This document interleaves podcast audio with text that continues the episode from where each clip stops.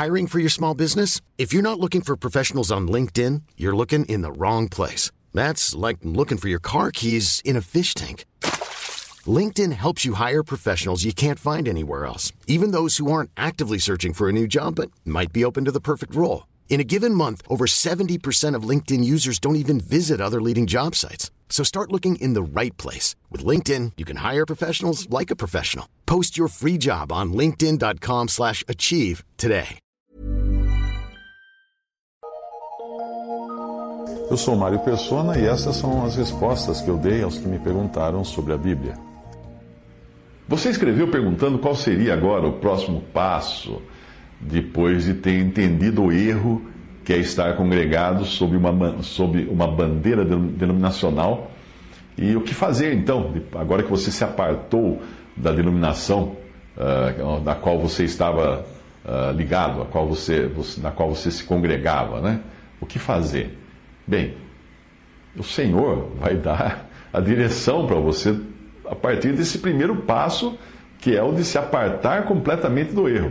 A primeira responsabilidade é, é, é separar-se completamente, não é tentar mudar o que está lá, não é tentar pregar lá dentro, uh, mostrar os erros lá, não, não, não, não é isso não. A parte da iniquidade é aquele que professa o nome de Cristo. O segundo passo, então, depois de apartado, será pedir o seu lugar, comunhão à mesa do Senhor na assembleia mais próxima, porque Deus não quer que nós fiquemos sem congregar. O fundamento para apartar-se do erro, uh, e não para ficar sozinho, né? Mas é para você estar congregado. Então você se aparta não para se isolar, você se aparta do erro para congregar.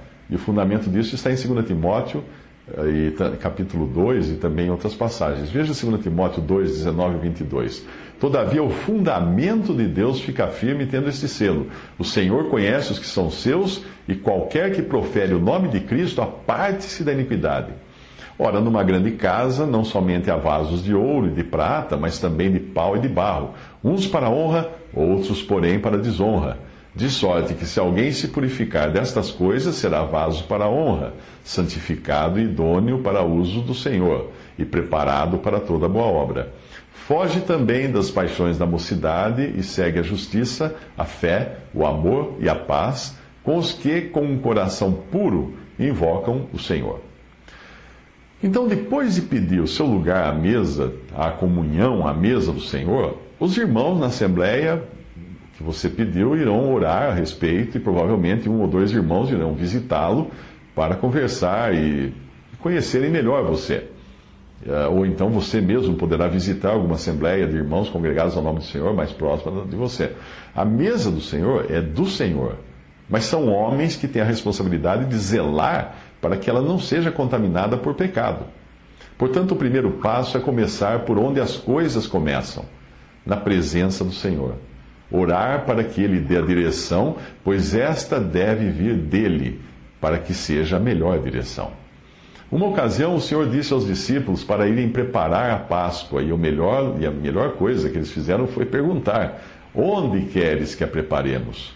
A partir disso, o Senhor dá a eles instruções detalhadas para que seguissem um homem carregando um cântaro, que era uma coisa inusitada na época, já que as mulheres é que carregavam cântaros. E eles deveriam seguir esse homem até um andar elevado, que era um, um cenáculo, que é um andar acima do mundo, do terreno do chão. O detalhe era que a sala já estaria mobiliada, isto é, pronta para receber a todos, aqui, todos eles, sem faltar lugar. Veja o texto, Lucas 22, de 8 a 14. E mandou a Pedro e a João, dizendo: Ide, preparai-nos a Páscoa para que a comamos. E eles lhe perguntaram: Onde queres que a preparemos? E ele lhes disse: Eis que quando entrardes na cidade, encontrareis um homem levando um cântaro de água. Seguiu até a casa em que ele entrar. E direis ao pai de família da casa: O mestre te diz: Onde está o aposento em que hei de comer a Páscoa com os meus discípulos? Então ele vos mostrará um grande cenáculo mobiliado, aí fazei os preparativos. E indo eles, acharam como lhes havia sido dito, e prepararam a Páscoa, e chegada a hora, pôs-se à mesa e com ele os doze apóstolos. Esta é a ordem das coisas. Primeiro, perguntar ao Senhor. Segundo, ouvir as instruções da Sua palavra. Terceiro, seguir por assim dizer, o homem com o cântaro, que ali é uma figura muito bela do Espírito Santo, aquele que leva, que carrega a água, que é a palavra de Deus. Quarto, subir ao lugar que fica acima do nível do mundo, o cenáculo. Cinco, desfrutar da presença do próprio Senhor. É claro que antes disso vem a decisão de abandonar definitivamente os sistemas criados pelos homens que acabam dividindo os cristãos por diferentes nomes, dogmas, doutrinas, e então você vai estar livre de amarras e de compromissos com esses sistemas.